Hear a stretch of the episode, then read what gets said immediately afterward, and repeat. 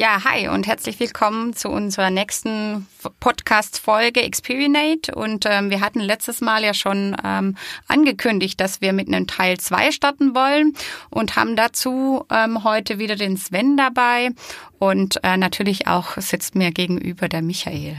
Servus in die Runde. Michael, wir wollten einfach nochmal gemeinsam drüber reflektieren, was wir denn da letztes Mal so miteinander besprochen hatten. Wir hatten gestartet mit dem Thema Schwarmintelligenz und hatten dann irgendwie so ein bisschen so als Nachgeschmack das Gefühl, hm, Schwarmintelligenz hat jetzt doch irgendwie gar nicht so einen tollen Effekt und ähm, irgendwie war das so offen geblieben. Ja, der Sven hat einfach so viel Dynamik hier in die Runde reingebracht, dass wir von Thema zu Thema gesprungen sind.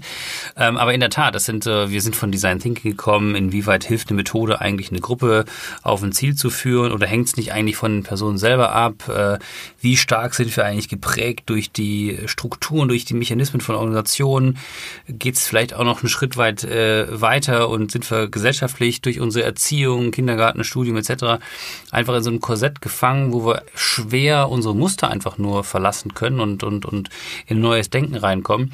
Also da sind ziemlich viele äh, Themen aufgekommen und jetzt haben wir gesagt, Mensch, da müssen wir irgendwie nochmal ähm, mehr den, den Kontext und den Fokus auf das Thema Organisationen bringen. Und ähm, so ein bisschen im Vorgespräch hatten wir gesagt, wie funktionieren eigentlich Schwärme? Ja, wie, wie regeln die sich eigentlich? Und ähm, ich glaube, das ist eine ganz gute Hilfestellung, einfach nochmal den Schwenk dann auf Organisationen zu machen. Ja, ich glaube, das Thema wird aber auch unterschiedlich beleuchtet. Zum einen kenne ich eben ähm, viele Studien, die mehr so in die Richtung gehen, wie Sven letztes Mal erzählt hat, mit diesen ähm, ähm, Schätzungen, ja, dass ein Schwarm besser äh, Dinge einschätzen kann und Schätzwerte besser abgeben kann. Auf der anderen Seite wird ja aber auch untersucht, wie intuitiv verhält sich denn so ein Schwarm und ähm, wird diese Art von Intuition dann als Intelligenz quasi gemessen. Ne? Also ähm, eine andere Betrachtungsweise. Weise. Und ähm, da ist ja dann schon spannend. Da gibt's auch Studien dazu wie solche intuitiven ähm, oder solche Dynamiken dann so einen Schwarm lenken können. Und da waren wir letztes Mal ja auch irgendwie so unter dem Thema, ähm, gibt es eine Rolle oder ist es immer einer, der anführt, ja? Und ähm, bei solchen Schwärmen ist es ja dann eigentlich eher so, haben wir so ja nochmal festgestellt, dass es eben nicht immer nur die eine Person ist, sondern eher eine Rolle, die immer mal wieder intuitiv von jemand anders übernommen wird, je nach Situation. Ne? Ja, wenn mal den, den, den Vergleich zum Schwarm machen, ne? das sind ja ganz viele Fische ähm, also wenn wir auf Fischschwarm schauen, ja. Aber jeder Fisch kann ja irgendwie jede Position in dem Schwarm einnehmen. Position oder eben auch Rolle. Ähm, der kann mal vorne schwimmen, hinten, links, rechts, oben, unten. Dementsprechend ist diese Assoziation zu ähm, ich als Individuum habe unterschiedliche Rollen und kann sie sehr dynamisch eben auch wechseln, situationsbedingt anpassen. Ja, ich, ich will eure äh, Romantik jetzt nicht zerstören, aber wie ja, realistisch ist das? eigentlich ganz gut an gerade. Ja, das glaube ich. Aber du hast, da hast du ein Kerzchen angestellt. genau, da hast du, da hast du einen Schwarm von Fischen. So, was macht ein Fisch? Ja, ähm, Dieter Nuhr sagte mal, ein Fisch hat ein Kurzzeitgedächtnis von drei Sekunden. Das stimmt natürlich nicht, aber es war ganz spannend zu sehen. Ja, das war ganz spannend zu hören. Dann, das funktioniert dann so, sagt er, wenn er in so einer, in seiner Fischglaskugel ist, ähm, ähm, wird er sich quasi bewusst darüber, sagt er, oh, guck mal, eine Wand. Und ist wieder weg. Und äh, wo bin ich? Oh, guck mal, eine Wand. Hä? Wo bin ich? Oh, guck mal. So, also ein Fisch macht nicht viel, der schwimmt ja. Natürlich können die die Rollen tauschen. Ja, aber wie realistisch ist das bei Menschen? Ne? Wie realistisch ist es, dass jemand, der einfach ein gewissenhafter Typ ist, um jetzt mal bei der Einteilung von Persönlichkeiten zu bleiben, der ein gewissenhafter Typ ist, dass der im nächsten Moment der kreative Erfinder einer Gruppe ist, der Innovator, der mit seiner Vision zieht. Das wird einfach nicht passieren. Ne? Weil er einfach dafür ist er nicht der richtige Persönlichkeitstyp. Also hast du schon bestimmte Typen, und das sieht man ja auch äh, bei denen, die tatsächlich als Visionäre funktionieren, das sind bestimmte Persönlichkeitstypen. Und da glaube ich, ist diese es ist schon ein bisschen zu romantisch, idealistisch gedacht. Jeder kann jetzt hier irgendwie jede Rolle einnehmen. Das ist nicht so. Ah, da muss ich aber, also. Haust du erstmal einen drauf. ja, ich hau erstmal hier drauf. Ich will nicht vollkommen widersprechen, aber ich will ähm, vielleicht die Erfahrung mit euch teilen, dass ich äh, wohl der ähm, Meinung bin, dass vielleicht bestimmte äh, Prägungen einfach nur nicht so gefördert worden sind. Also ich habe Menschen in meiner in meinem privaten Umfeld, aber auch in meinem beruflichen Umfeld, wo ich sagen muss, wenn ich denen die Möglichkeit gebe und auch über äh, bestimmte ähm, Projekte hinweg ja immer wieder die Geduld aufbringen und ähm, das einfach fördere, dann kommen da ganz neue Talente zum Vorschein, die vermeintlich vorher gar nicht da waren, weil er vorher nur die ganze Zeit Controlling gemacht hat und jetzt urplötzlich aber echt geniale Ideen raushaut. Also es ist nicht so, trivial irgendwie, finde ich, äh, zu sagen, ja, ähm, wenn er jetzt vorher solche äh, Eigenschaften nicht gezeigt hat, wird er die auch später nicht bringen. Ich glaube, das ist schon eine quasi nur ein Ausdruck dessen, was gibt mir denn mein Rahmen vor. Okay, äh, fair enough. Ne? Ein Mensch, äh, da bleiben wir mal bei dem Fischvergleich, ist natürlich auch aus, in sich schon ein komplexeres Wesen äh, als ein Fisch. Von daher kann er mit Sicherheit auch flexibler agieren, als ein einzelner Fisch das könnte. Bin ich total bei dir. Ähm, wo seht ihr denn die größte Schwierigkeit, dass das dann in Unternehmen häufig nicht passiert? Weil da kommen wir, da kommen wir nämlich zum spannenden Unterschied zwischen Funktion und Rolle. Ja, also ich glaube, das liegt natürlich sehr stark in der Struktur und in der Historie des Organisa äh, der Organisation beziehungsweise in der Führungsdenke, ähm, wie eine Organisation aufgebaut ist und da dementsprechend eben auch das Menschenbild. Ja, ähm, also es gibt ja die Theorie von X und Y, ja, intrinsisch motiviert und extrinsisch motiviert, wobei das eigentlich gar nicht stimmt. Eigentlich sind wir Menschen alle intrinsisch motiviert und so wird es nur irgendwie aberzogen. Ja, ähm, und also ich glaube, das ist ein unglaublich wesentlicher Faktor, wie sich Menschen verhalten und ob sie in der Lage sind, unterschiedliche Funktionen bzw. Rollen leicht einzunehmen. Und wir sind einfach in den Organisationen immer noch relativ stark fokussiert auf eine Funktion, eine Aufgabe und die ist immer wiederkehrend. Und ich bin hoch davon überzeugt, wenn wir es schaffen, Rahmenbedingungen zu kreieren, wo die Menschen gezwungen werden, immer wieder sich selber zu verändern, und eben auch andere Aufgaben zu übernehmen, dann wird sich das auch einstellen und die Menschen werden sich leichter tun, unterschiedliche Rollen einzunehmen. Ähm, jetzt wieder, ich, ich nehme das Beispiel wieder, unser Projekt, wo wir jetzt schon seit zehn Monaten dran sind. Wir sehen ganz deutlich, dass wenn wir sie in den zwei Tagen immer wieder in unterschiedlichen Rollen, ähm, ja, ich sag mal, hineinschmeißen, da gibt es nur drei im Rahmen dieser Workshops, also Thementreiber, ähm, was war es, Moderator und ähm, äh, Fachverantwortlicher, mhm. genau, ähm, dass, dass sie einfach viel leichter die Rolle des Moderators einnehmen können, mal Trebentreiber sein können, mal einfach nur Mitarbeiter. Aber weißt du, was mir da jetzt gerade auch noch so kommt, wir haben keine Rolle, die ähm, eben einmal diese Metareflexionsgeschichte einnimmt, ja, die dann irgendwie einfach nochmal sich den Prozess und das System anschaut und dann überlegt, hey, sind wir jetzt da gerade richtig unterwegs und dann vielleicht auch mal einsteuern kann. Ähm, und wir haben auch keine Rolle definiert, die da irgendwie sagt, hey, ähm, ich schaue das mal aus einer ganz anderen Blickrichtung, aus einer ganz anderen Denkrichtung mir irgendwie an. Vielleicht, weil ich habe jetzt gerade noch mal an deine Suppe gedacht vom letzten Mal, wo du gemeint hast, es ist so ein Einheitsbrei irgendwie. Und wie wird denn eigentlich gefördert in, oder wie kann eine Organisation das fördern, dass es eben nicht so ein Brei ist? Wie kann man fördern, dass mal irgendwie wieder aufgestanden wird und ähm, konträr diskutiert und wirklich, also es ist ja auch was, ähm, was so politisch angeprangert wird, ja, dass es mhm. irgendwie immer so einer Meinung alles ist und dass sich nichts mehr so richtig differenziert voneinander und so. Also ich finde nochmal den, den Blick auf die selbstführende Organisation, die Mechanismen, die da wirken, sind ja relativ wenige, dafür aber sehr kraftvolle. Ja, wir hatten ja schon das Thema Purpose thematisiert, also es gibt irgendwo ein ähm, relativ starke Orientierung, ja, die stärker ist als eine Vision und auch stärker ist als ein Ziel, die verbindet. Das ist die Formulierung von Sinn und Zweck. Und dann gibt es eben die Definition, wir haben nur noch Rollen. Ja, mit Verantwortlichkeiten. Und der ganze Kladderadatsch draußen drum mit den ganzen Strukturen, Prozessen und so weiter, das gibt's da ja erstmal gar nicht. Und ich glaube, das ist auch der richtige Ansatz, erstmal ein grobes Ziel zu geben und den Menschen durch die Struktur viel Freiheit zu lassen, dieses Ziel zu erreichen. Das ist ja in der Organisationsstruktur der selbstführenden Organisation drin, dass diese Offenheit und Freiheit und ähm, Möglichkeit zu wechseln vorhanden ist. Kann es aber sein, dass sich trotzdem nichts verändert? Weil der Mensch quasi sich immer wieder in die träge Position des Gewohnten irgendwie zurückversetzt ähm, und eben nicht herausgefordert ist, hier irgendwie was zu verändern. Also du kannst wenn er acht bis zehn Stunden am Tag gefördert wird, sich zu verändern, dann glaube ich nicht, dass er das aushalten kann. Wie wird er gefördert? Indem die Organisation die Rahmenbedingungen so setzt, dass er eben genau diese Rollen wechseln kann und er nicht mehr diese starren Strukturen hat. Ich will nochmal zu dem Punkt zurückkommen von dir jetzt äh, vorhin ähm, in Organisationen. Also erstmal Rolle und Funktion, das ist ja das, was den Organisationen total schwer fällt. Weil bei allem Dezentralisieren und bei allem Selbstorganisation, und wir wollen eine lernende Organisation werden, äh, man muss ja immer da starten, wo man ist. Ne? Auf dem Papier ist das alles ganz einfach. Wenn ich ein neues Unternehmen aufmache, geht das vielleicht auch noch ganz gut. Aber da zu starten, wo man ist jetzt, nimm doch mal so einen mhm. großen Konzern. Mhm. Ähm, da gibt's für jeden Scheiß Funktions- und Aufgabenbeschreibungen für jeden. Äh, da kann man nicht auf einmal, klar, genau, da kannst du nicht auf einmal hingehen und sagen, ach so, übrigens, wir machen jetzt agil äh, ab Donnerstag. Ähm, und jetzt denkt ihr mal alle ein bisschen mehr in Rollen. Die verstehen das gar nicht.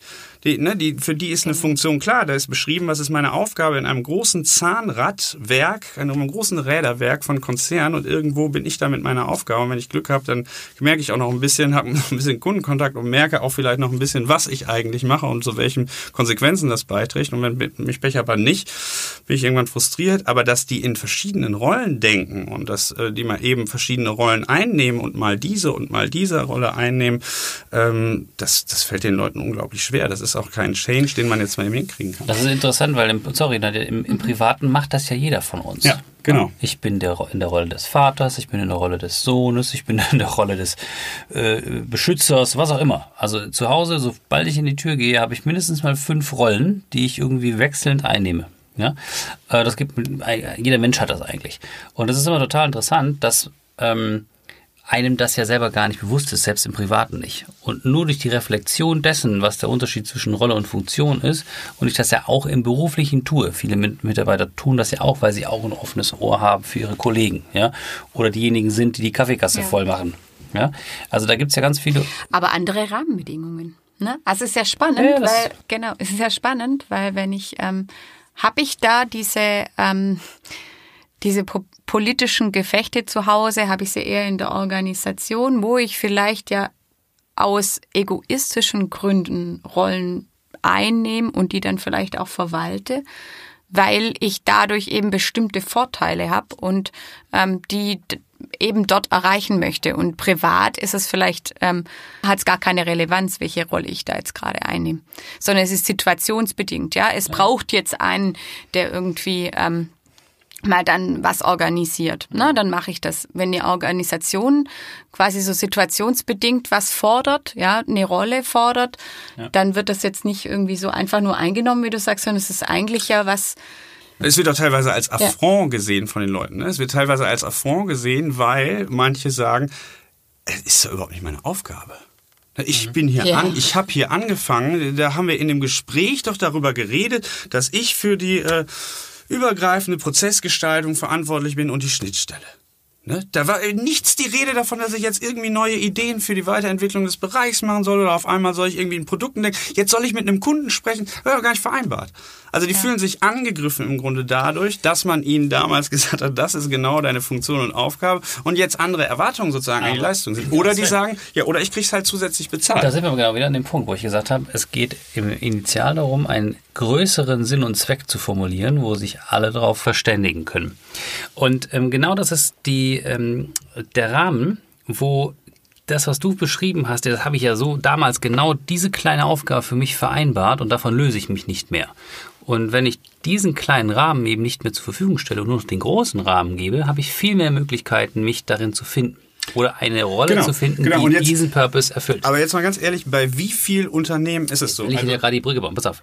Ähm, in der Transformation, also wie kriege ich Konzerne dazu, mich in dieses Zielbild hineinzuentwickeln? Ähm, wir haben ja gesagt, dass die Projektorganisation die agilste Form ist für Organisation. Ja, erst sacken lassen. Ähm, das heißt, wenn ich mehr Projekte, richtige Projekte als Konzern ähm, formuliere und dann eben auch durchtreibe, habe ich die Möglichkeit, in diesen Projekten, die wiederum ja eine eigene Organisation sind, genau diese Mechanismen spielen zu lassen. Das heißt, es gibt einen Purpose fürs Projekt, es gibt nur Rollen für dieses Projekt.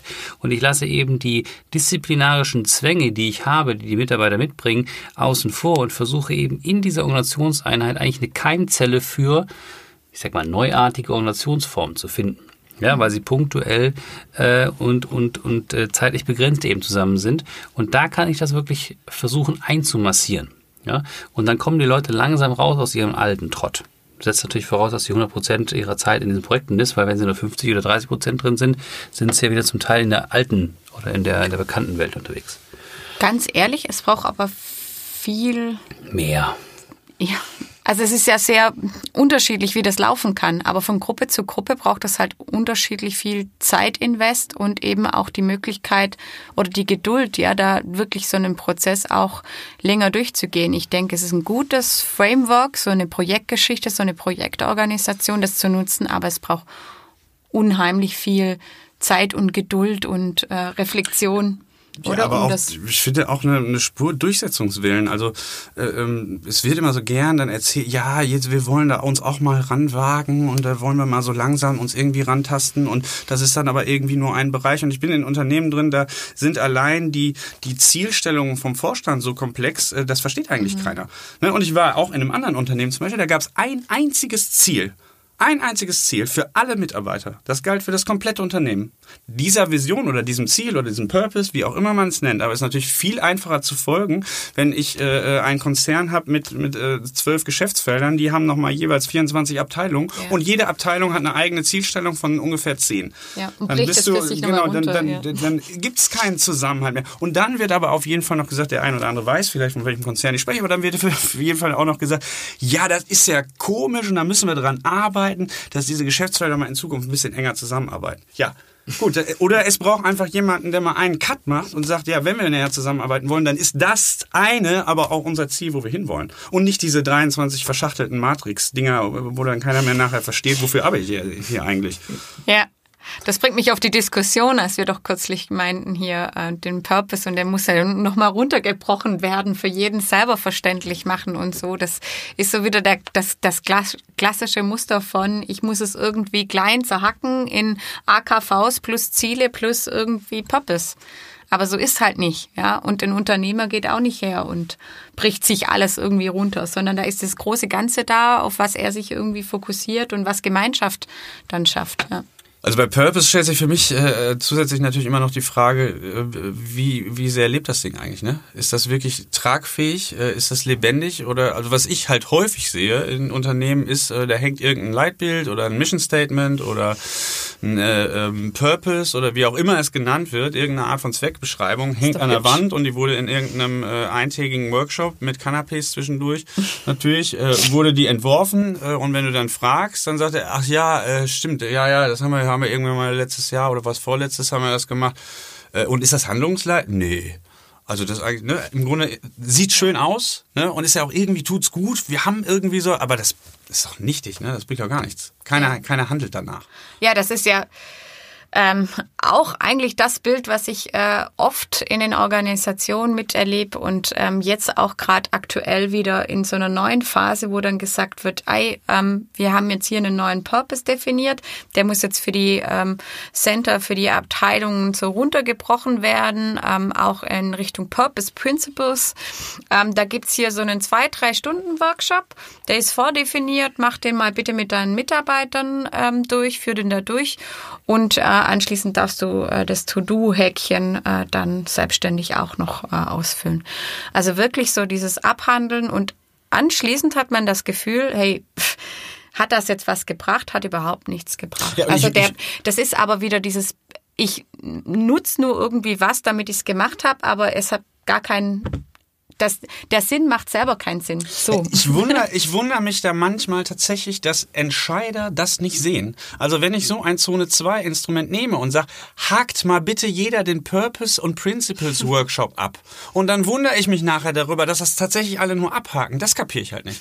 Also es muss den Leuten doch dann klar sein, wenn ich so ein Konzept mache und es geht um Abhaken, dann haken die Leute ja. halt auch nur ab. Ja. Aber man hat, glaube ich, das trotzdem... Ist wie diese De, de, neben dem Leitbild äh, steht dann vielleicht irgendeine Shopfloorwand, die dann notdürftig mit irgendwelchen Kennzahlen bestückt wird, ähm, wo irgendwann auch mal der Auftrag da war, hak das bitte ab und äh, gestalte deine eigene Shopfloorwand. Und ähm, wenn du dann die Mitarbeiter fragst, ja, was besprecht ihr denn da so? Ach ja,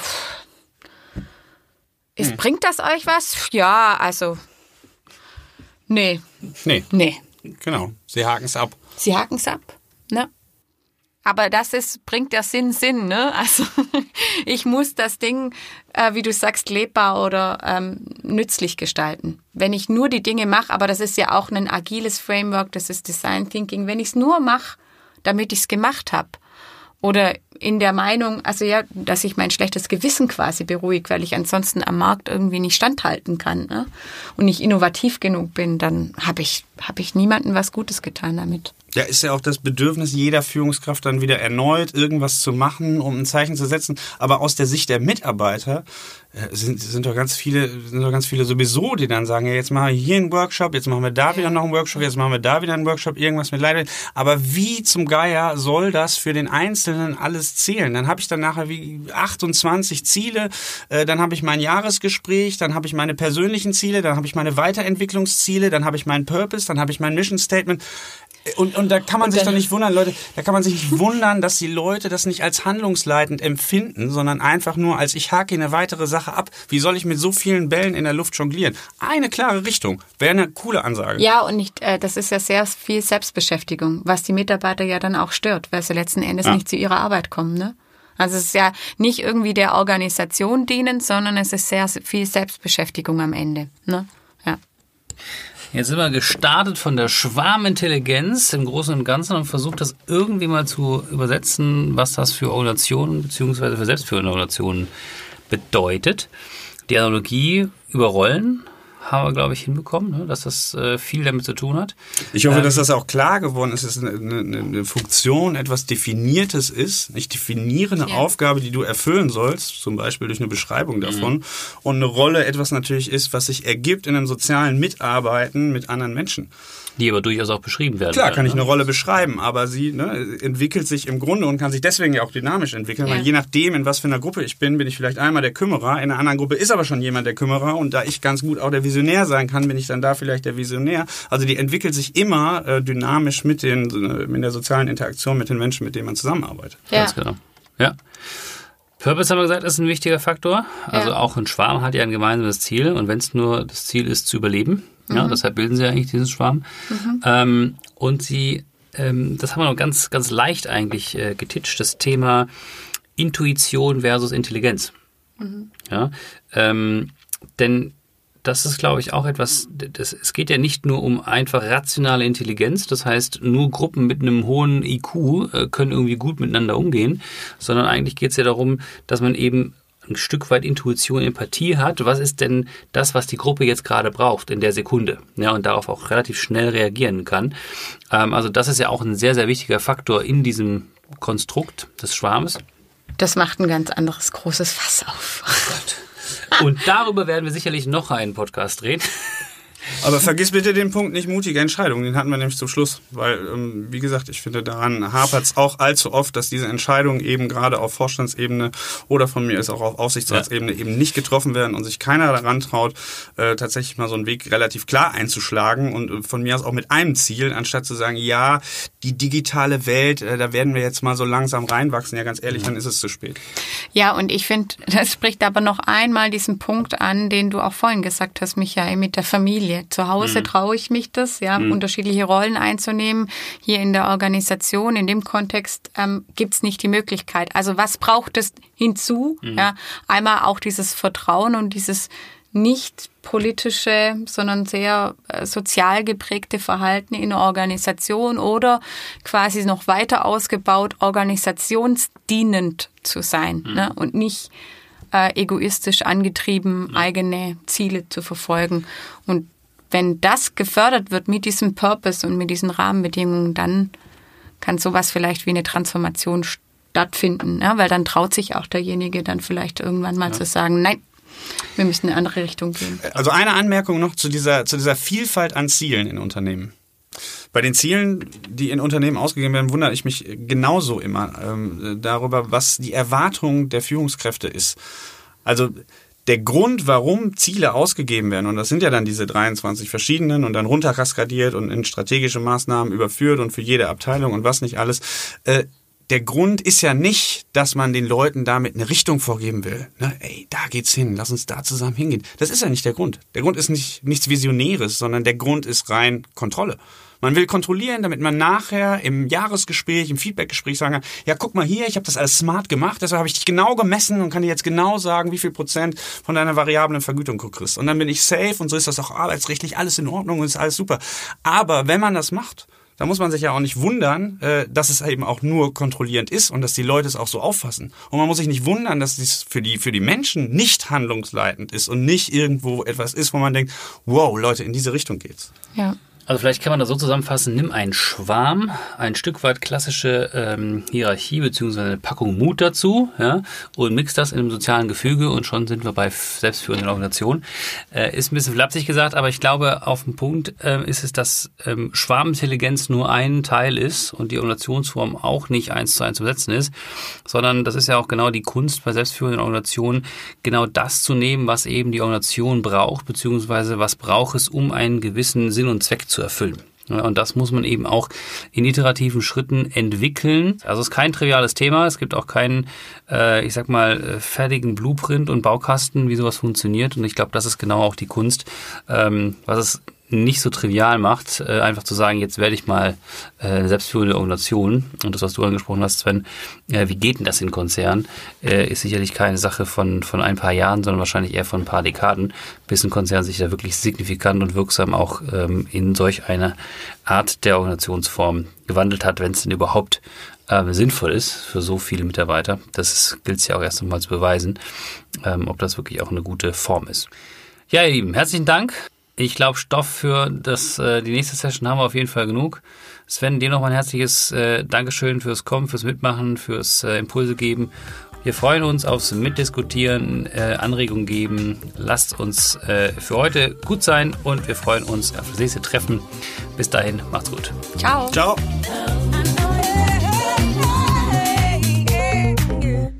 Unseren Experinate Podcast Agile und selbstführende Organisationen findet ihr auf umlaut.com sowie auf Spotify und iTunes.